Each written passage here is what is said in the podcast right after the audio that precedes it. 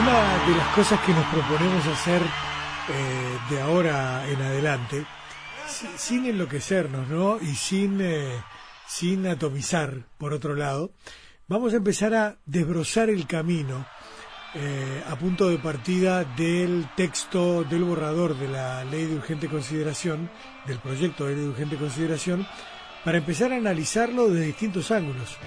Cómo las personas que están involucradas en las distintas áreas de la vida nacional que se ven afectadas, lo están observando. Y no necesariamente desde el ángulo de, de repente de las fuerzas políticas, también de las organizaciones sociales, sindicales, eh, educativas, yo qué sé, de todos los ámbitos, porque hay un territorio enorme para el debate. Hoy, hoy alguien, creo que era, si no era Emilio Martínez Muraciole, era el propio Gabriel Monteagudo, no recuerdo, uno de los periodistas de Radio Uruguay del Interior escribía en Twitter, este, más allá de las crónicas que hayan escuchado, de los resúmenes que hayan leído, de, a propósito del proyecto del anteproyecto, del, del borrador del proyecto de urgente consideración, léanlo. Eh, yo sé que son 300 páginas este, y 470 artículos, pero de todas maneras, léanlo léanlo y vayan a discutirlo al almacén. Me, pareció fantástica la propuesta de Gabriel, creo que era Gabriel Monteagudo, sí, el que decía, vayan y discútanlo en, la cola del almacén, cuando estén, este, no sé, eh, en, la, sala de espera para el dentista o para el médico, también aprovechen para compartir con más gente, a ver distintos puntos de vista, intercambien, politicemos el tema, en el sentido este, etimológico de la palabra. ¿Verdad? Hacer de este un debate de la polis, no solamente de los, de los dirigentes políticos, de los legisladores, que sea la gente la que se involucre en las decisiones que hay que tomar a propósito de, algunos de estos temas. Por ejemplo, eh, una de las propuestas, que además es curioso el derrotero de esta propuesta, el tema de la desmonopolización de los eh, hidrocarburos sacarle el monopolio a ANCAP es una aspiración del Partido Nacional desde hace muchos años. Ya en la ley de, las empresas públicas de la, de la calle Padre estaba y fue después derogada, ustedes recuerdan, por, por, por, la intervención del pueblo en las urnas, en el plebiscito a propósito de la ley de empresas públicas. Eh, Después integró el programa de todos, de la fracción de Luis Lacalle Pou dentro del Partido Nacional. Integró el programa del Partido Nacional. Cuando llegó la hora de la coalición multicolor y el, acuerdo a propósito de un Uruguay para un Uruguay con todos, ahí sacaron el tema de la desmonopolización del documento del acuerdo de coalición. Sin embargo, en el proyecto de ley de urgente consideración aparece de vuelta este, como que fue resucitado el tema. Y allí está planteado, y tienen mayoría para votarlo en el Parlamento. El tema es, ¿el pueblo uruguayo está de acuerdo con que haya una desmonopolización de, de, ANCAP y todo lo que esto conlleva en materia de privatizaciones, de regulaciones este, y demás? Bueno, vamos a preguntarle a Gerardo Rodríguez, el presidente de la Federación ANCAP, cuál es el punto de vista de los trabajadores de movida, ¿verdad?, en torno a esto. Gabriel, buenas noches, ¿cómo estás? Hola, buenas noches, muchas gracias por la invitación. Bienvenido. Gracias, gracias Gabriel por recibirnos. ¿Cuál fue, perdón? Gerardo. Gerardo, perdón, mira, eh, yo soy soy de mentira, pues te, juro que estoy leyendo acá y, igual digo Gabriel. Este, perdón, Gabriel era la persona que estaba mencionando antes. Es la vejez, perdón. Son los años que no vienen No hay problema, no hay problema. Gerardo.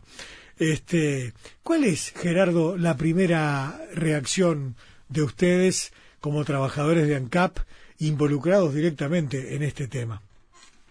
Bien, la primera reacción es, este, o la primera reflexión es que este, esto no nos sorprende. Nosotros sabíamos, como tú muy bien detallaste, que este tema no solo estaba incorporado en el programa de gobierno o en la en la propuesta de gobierno del Partido Nacional, sino que es una vieja aspiración de, del herrerismo en particular. Claro.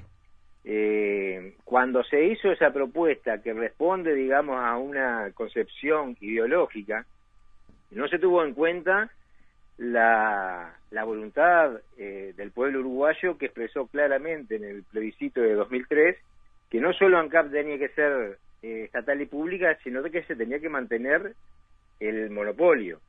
Si para hacer una, una propuesta de desmonopolización no tengo en cuenta a, a la mayoría, un millón y medio de uruguayos, este, desprecio de alguna manera su punto de vista, su, su decisión, que ya esto es, si se quiere, un principio básico de la democracia, difícilmente después este, vaya a cambiar mi opinión porque no haya un consenso en un en una coalición en donde los socios menores eh, pueden presentar alguna objeción.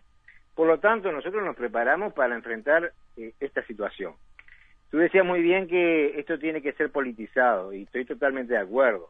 Y tiene que tener diferentes abordajes. Uno es el, hecho concreto que para lo que significa para la Federación ANCAP y para el pueblo uruguayo la desmonopolización de los combustibles. Pero también tenemos que hacerlo contextualizado en lo que representa esta ley de urgente consideración, que no es más ni menos que el núcleo duro de un proyecto político neoliberal. Si tú te pones a repasar, este, yo estuve leyendo hoy, no me dio para leer todos los artículos, pero si vos repasás este, lo que representa esta ley, eh, parece que hubiese eh, que fuera, digamos, una actualización del consenso de Washington, de aquellas recetas que venían del Fondo Monetario Internacional, porque te pones a repasar, y mira, yo creo que eh, la izquierda cometió el error de subestimar, si se quiere, a la derecha y, bueno, pensó que no, fue, no, no iba a ser capaz de ganarle las elecciones. Y yo creo que esa derrota que tuvo la izquierda, este, que fue electoral y que fue política, fue precedida por una, por una derrota cultural. Y en este proyecto de urgente consideración, si, si empezás a repasar, por ejemplo, tiene una, un cambio radical de lo que es la gobernanza de la educación.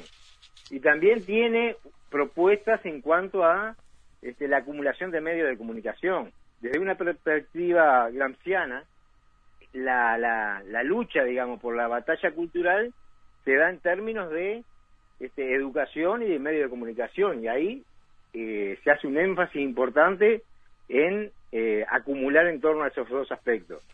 Hay este, propuestas que tienen que ver con las reformas estructurales, las famosas reformas estructurales que nos proponían, digamos, los, organismos internacionales. Hay, eh, se cimienta, se, se, se ponen las bases, digamos, para la privatización no solo de ANCAP, yo creo que ya ahora la modalidad no es la privatización de ANCAP ni la asociación, es directamente hacerla desaparecer.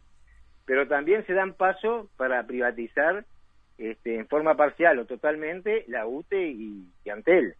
Es decir, se le da, digamos, una, se fortalece la UCEA, la UCEA que, la tristemente UCEA que fue creada, digamos, para, para desmantelar ANCAP, este, ahora va a tener un una importancia relativa. Pero si seguimos analizando, hay aspectos eh, que refuerzan, que fortalecen, digamos, el aparato represivo del Estado. Hay temas que tienen que ver con, con la reforma laboral, como te decía, la reforma de la seguridad social.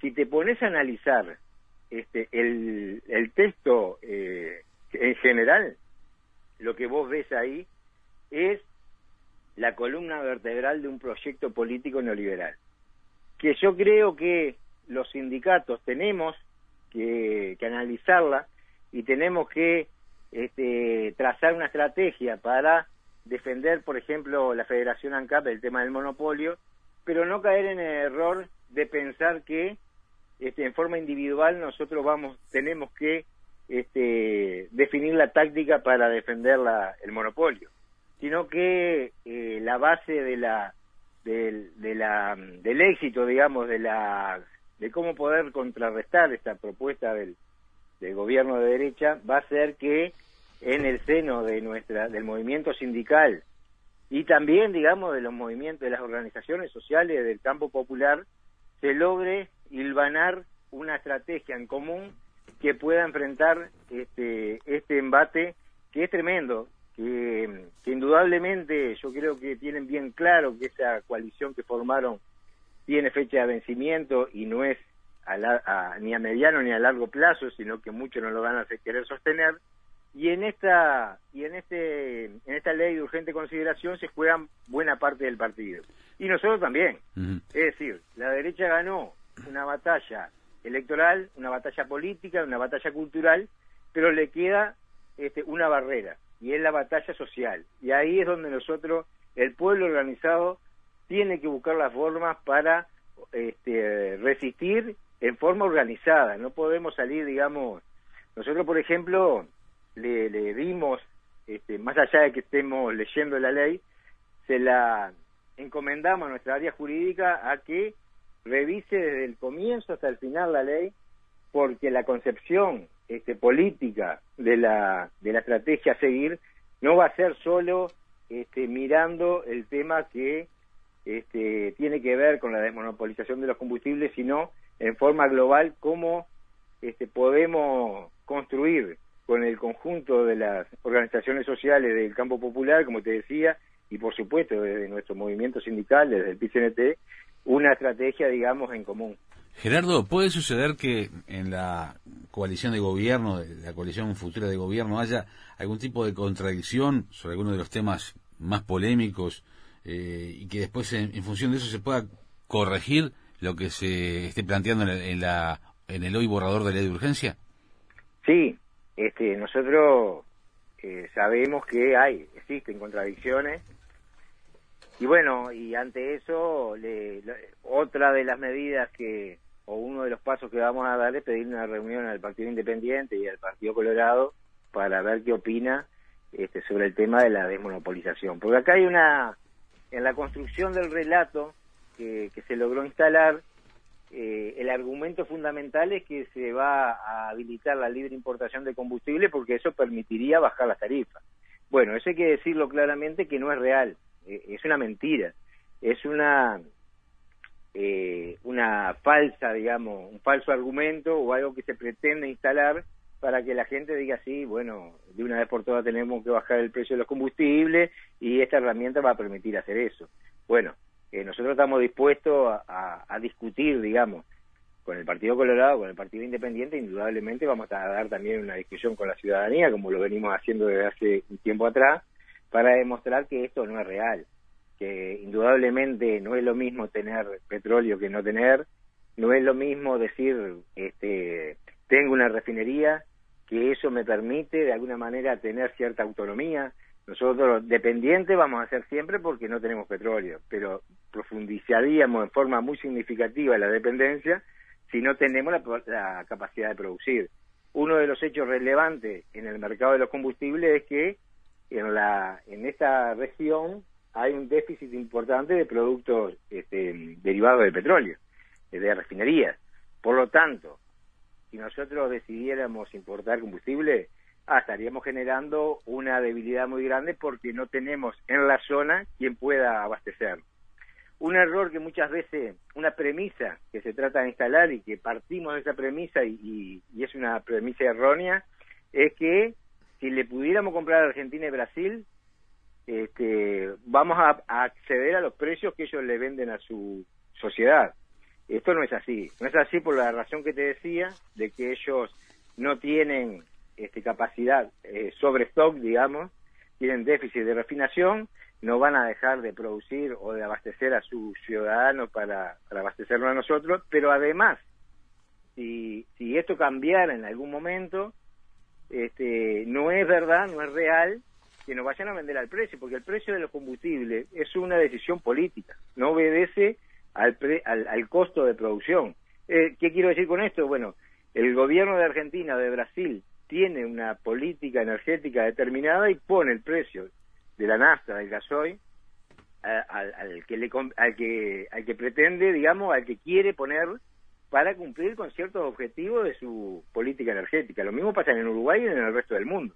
Es una decisión política. Por ejemplo, en el Uruguay hay una decisión política de asignarle este, un precio a, a los combustibles. Eh, ¿Podrían estar más baratos la nafta del gasoil? Y sí, podrían estar, porque se dice y se repite, y es verdad, que la nafta del gasoil es uno es el precio más caro de la región. Lo que nunca se dice es que el precio del supergas es el más barato de la región. Y eso obedece a una decisión política, porque se, se, hay una política pública orientada a favorecer a los hogares de menos ingresos y por eso el, hay un subsidio al supergas. Hay un subsidio a la producción de biocombustibles porque responde a una necesidad social que tenemos en el norte del país. Hay un subsidio al flete porque se decide que todos los uruguayos, independientemente del lugar en, donde vivan, este, pagan el combustible al mismo precio. Hay, eh, pagamos el, el, gasoil 3 pesos con 50 más de, de, lo que debería, porque hay una política pública que hay un fideicomiso de, del precio del boleto en donde todos los uruguayos, no solo los montevideanos, todos los uruguayos se benefician pagando este, un precio menor en el boleto, porque está subsidiado y porque se apunta, se orienta en esas políticas a favorecer a, los que menos tienen.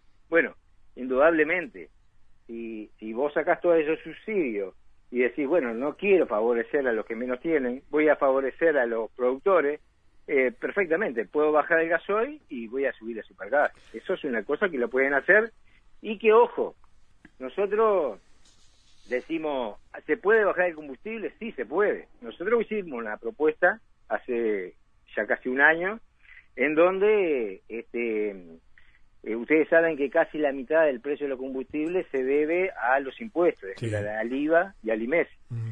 dentro de la propuesta nuestra era bajar el precio de los combustibles entre un 15 y un 20% y eso representaba, digamos, una, una renuncia fiscal de 300 millones de dólares. Pues bien, en, un, en una realidad, digamos, de un déficit fiscal de casi 5%, esa renuncia fiscal hay que acompasarla, hay que compensarla con otro ingreso. Y lo que nosotros decíamos que se aumentara el IRAE y el impuesto al patrimonio. Y ojo, que somos conscientes que hay muchos sectores productivos que están pasando dificultades, pero con la misma certeza y la misma convicción que decimos que a esos sectores hay que favorecerlos, también tenemos la certeza que hay sectores de actividad que, la está, que en Uruguay le está yendo muy bien. Por ejemplo, el, tema de la carne. El, en el año pasado se batieron récord de ventas de carne tanto en cantidad como en calidad. Esos sectores, y que no solo la carne, que tienen una, capacidad contributiva mayor, es decir, que, la que están haciendo, indudablemente deberían compensar este, esa, esa mm, renuncia, digamos, del, del precio del IMES y, de la, y del IVA. Pero es una idea, y bueno, indudablemente en esta, en esta, en este gobierno no se va a dar, porque está claro que acá se trata de una agudización de la lucha de clases y si no, este, fijémonos en esa en el corazón de esa ley de urgente consideración a quienes se favorece con las políticas que se están proponiendo. Pero bueno, es un tema discutible y un tema que no es es complejo el tema de los combustibles porque también es fácil es fácil no se, se, hay una tendencia a, ir a las empresas a decir bueno está más caro el, el, el, la nafta y el gasoil que en otras partes de la región lo tendrían que bajar, etcétera, etcétera, etcétera. Otra cuenta que no se hace, otra ecuación que no se hace, es que si yo importo nafta y gasoil, tengo que importar la canasta de productos derivados del petróleo. Y, y Uruguay tendría que importar el combustible para los aviones, el fuel el, el, el propano, el supergas, el, el fuloid, asfalto, el combustible para los aviones. Y esos productos traídos en pequeñas proporciones indudablemente harían este, que la globalidad del negocio fuera más caro que producirlo en Uruguay. Pero bueno, este, eh, este tema de los combustibles, como te decía, es un tema complejo imagínate si empezás a desglosar todo lo que los 400 y pico artículos que tiene esa ley, ¿no? No, claro. Digo, está está perfecto, pero justamente queríamos centrarnos en esto, porque esta es una vieja batalla que ha dado el Uruguay a lo largo de muchos años y que ahora parece que va a tener una reedición, eh, obviamente. Ahora, mi pregunta, una cosa que yo me vengo preguntando hace algunos meses es, sé que además hay gente trabajando en esto en distintos lugares, este, eh, no, es una cosa que vaya a ser inmediata, pero el Uruguay es un país que puede plantearse en un periodo relativamente breve, eh, ir abandonando paulatinamente el uso de combustibles fósiles, ¿no? Este, pasándonos a la electricidad y a, bueno, habrá seguramente otras variantes en, en adelante. Por eso digo, no es para mañana, pero es un tema que es posible. Este, ¿Cómo afecta esto eh, mirado en el largo plazo, ¿no? No, no, en el, no en el día de mañana o en el hoy, sino en el largo plazo a, el tema, a, esta discusión. ¿No es momento ya de empezar a, desandar el camino del, del, uso del petróleo como energético fundamental, Gabriel? Eh, Gerardo, perdón. Sí, por supuesto. Eh, es una tendencia que indudablemente es irreversible. Vamos hacia eso. Lo que pasa es que mientras que el petróleo siga moviendo, digamos, el negocio que, que mueva a nivel global, este, eh, va a ser eh, imposible que se deje de utilizar los combustibles fósiles. Pero hay, hay otra cosa también, es decir, el, los coches eléctricos se van a terminar imponiendo, pero mientras que exista una tendencia de aumento del mercado automotor, a lo largo y ancho de todo el, planeta, digamos, hoy eh, va a ser difícil que los coches eléctricos sustituyan el 100% de los coches eh, a, sí, a motores sí.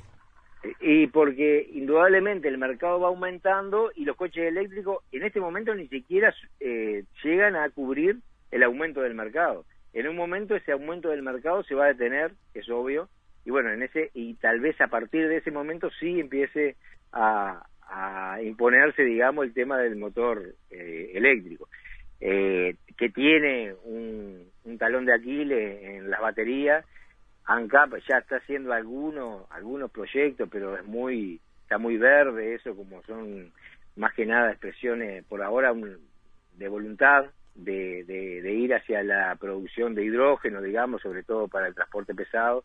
Veremos cómo cómo se avanza la tecnología, porque también es eso, la tecnología en los últimos años ha tenido, estamos en medio de una revolución tecnológica y lo que nos parece que puede durar mucho, de repente se aceleran los tiempos. Pero yo lo veo más por el lado de que los que manejan el mercado del petróleo, mientras siga existiendo petróleo, difícilmente este, vayan a eh, dejar que esa, que esa tecnología se conozca o se pueda utilizar, digamos, en el 100% de su potencialidad. Sí, claro. El tema es cuál es la reacción de la gente, ¿no? Porque los problemas que están causando a nivel ambiental son dramáticos verdaderamente, ¿no? Este... Exactamente, exactamente. Debería, eh, el tema de la concientización de, del daño que se está haciendo al planeta, eh, lamentablemente no, no, no tiene la velocidad que, nosotros nos gustaría, ¿no? Este, estamos eh, yendo inexorablemente a la, a la autoeliminación del planeta si seguimos con esta con esta carrera, digamos, de consumo y de, y de utilización de, de industrialización, digamos, de, utilización de, petróleo o de otras formas de energía y de otras formas, digamos, de, de sobreexponer al planeta a, a, a los gases de efecto invernadero que de una manera este, va a terminar colapsando si no se toman medidas drásticas. Pero bueno, eh, como te digo, es muy difícil divisar en el horizonte eh, la velocidad con que se pueden dar esos cambios. Que vamos hacia ahí, seguro. Ojalá que se dieran más rápido de lo, que este, mm, yo lo veo como, como, probable, ¿no? Gerardo, ¿la Federación ANCAP está pendiente? ¿Va a tener alguna novedad de las futuras autoridades que van a, que van a gobernar eh, ANCAP? No, tenemos rumores este, pero no hay ninguna confirmación. No, la verdad que hasta ahora son solo rumores.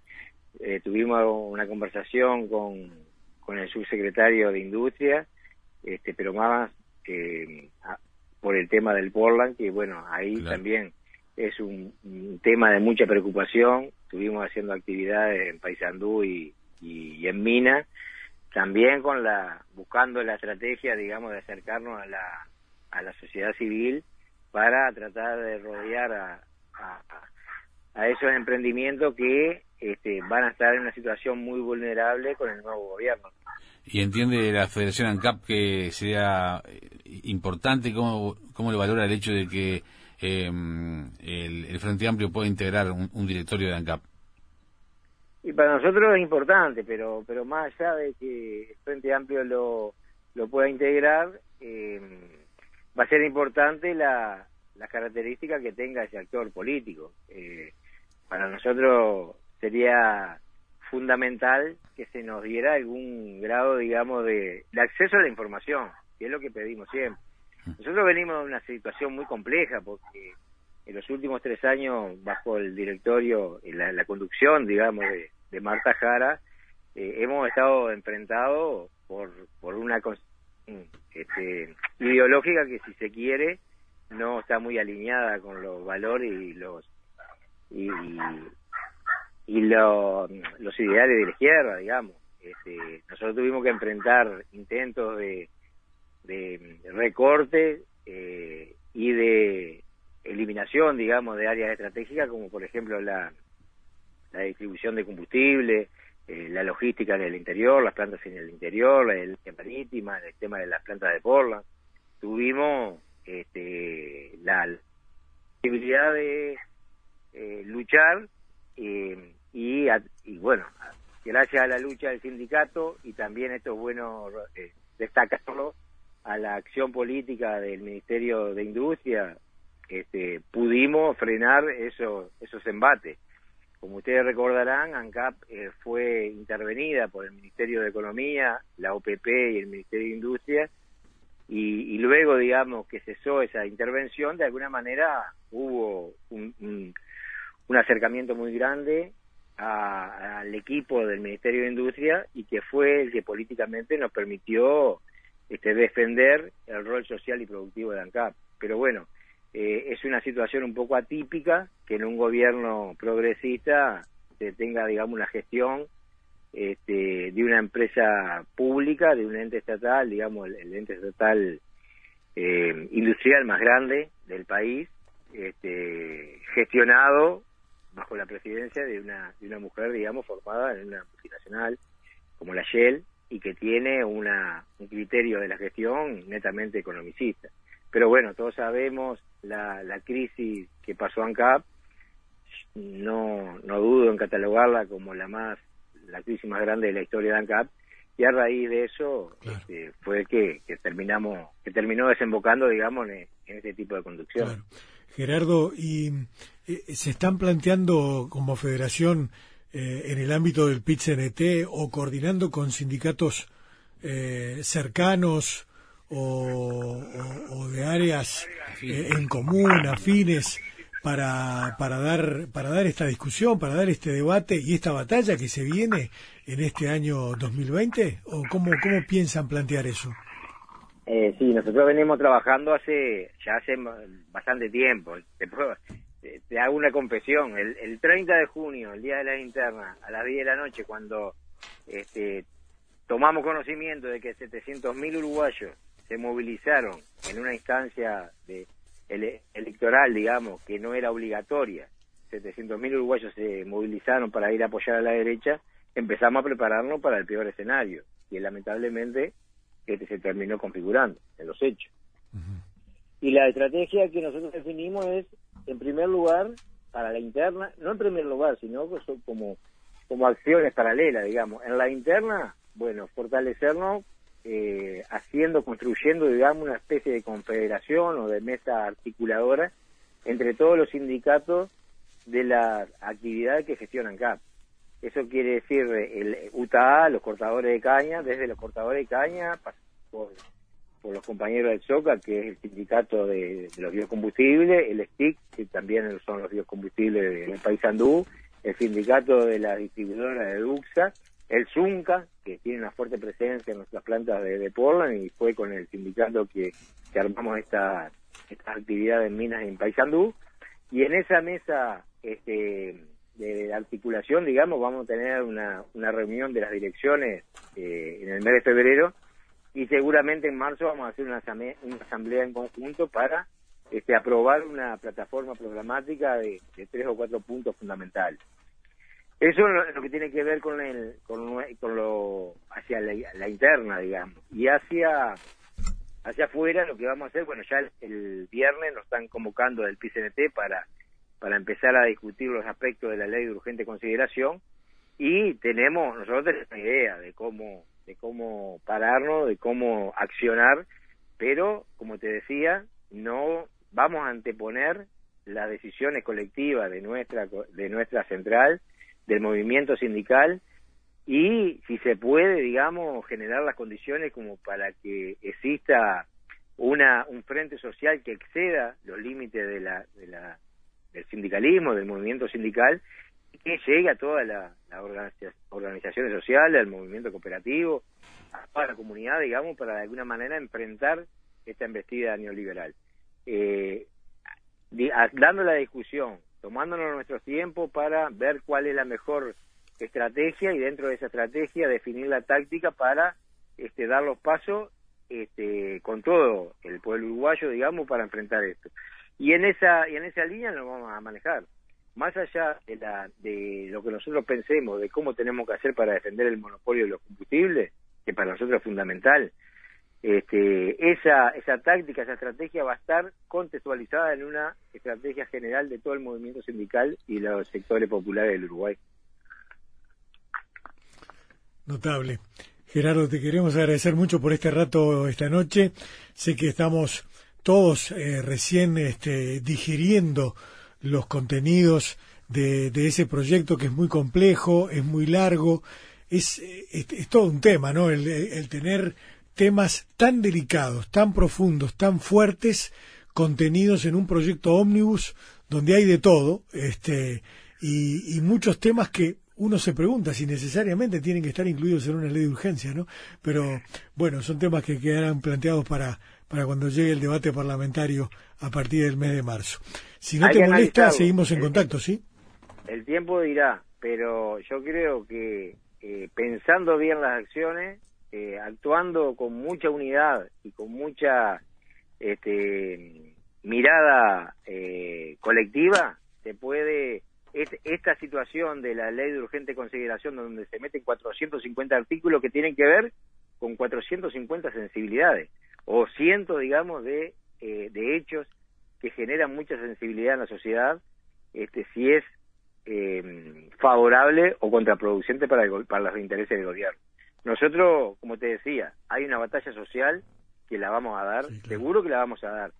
Si nosotros definimos bien la, la estrategia y definimos bien la táctica que requiere este momento complejo, este, yo no sé si el si, si la estrategia del gobierno fue mejor, lo mejor, digamos, metiendo en una ley estos 450 artículos. Pero bueno, el tiempo dirá.